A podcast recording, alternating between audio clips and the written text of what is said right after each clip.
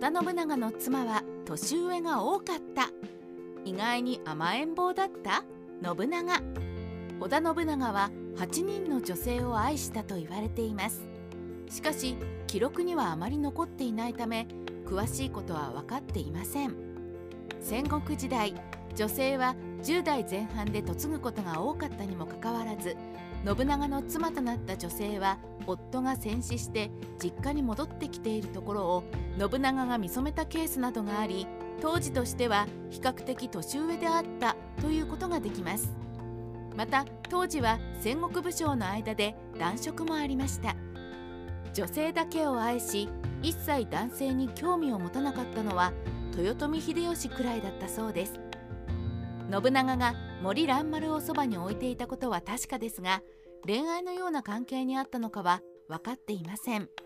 しかし信長と前田利家は主従関係にありながらより深いつながりがあったそうです。信長と利家の関係については加賀藩の資料にも残されています。戦国武将の間でごく普通であった男色は西洋人の目からすると奇妙に映ったのでしょうか。周王の国の大内義高は謁見に来たフランシスコ・ザビエルに男色を批判されています。さてここから信長の妻となった女性について見ていきましょう。濃姫吉兆。信長の最初の妻濃姫は信長が若い頃勢力を誇っていた美濃の国の戦国大名である斎藤道山の娘です。尾張の国の信長とは政略結婚で結ばれましたが2人の間に子供がいたという記録は残っていません。また濃姫というのは美濃の国の高貴な身分の女性という意味で当時本当にそのように呼ばれていたというわけではありません。また貴長という呼び名も江戸時代に書かれた文献に登場する名前です。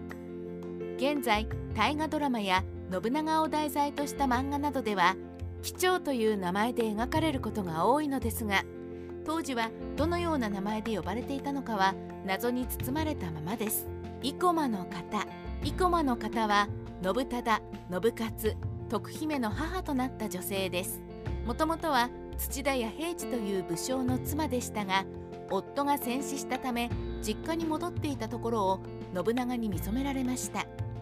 側室ではありましたが信長の長男である信忠を産んだため正室と同じように大切にされていたそうです。徳姫は信長の長女でした。しかし3人の子を産んだ後生駒の方は産後の日立ちが悪く亡くなってしまいます。お鍋の方お鍋の方は信孝信義おふにの母となった女性です。文学をたしなみ公家との交流もあったとされています。お鍋の方も元は小倉氏の妻で2人の息子がいました。しかし夫が戦死し息子たちが敵方に人質に取られてしまいます。その時息子たちを助けたのが信長だったのです。そして信長は美しいお鍋の方を自分の城に連れて帰り側室にしたのです。信長に助けられたお鍋の方と小倉氏の間に生まれた2人の息子は信長に仕えることになりました。次男の松千代は本能寺の変の時に信長に忠誠を尽くし殉死しています。持徳院。持徳院は三の丸殿の母となった女性です。三の丸殿は肖像画が残っており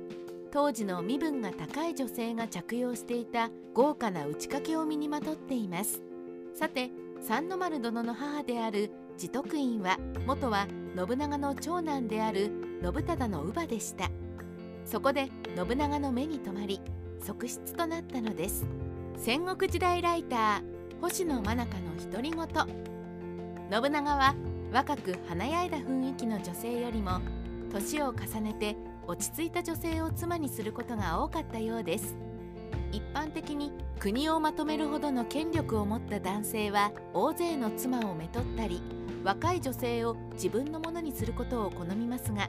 どうやら信長の場合はそうでもなかったようです。また信長は自分の娘たちを敵将との政略結婚に使うことはせず裏切らなそうな家臣に嫁がせています。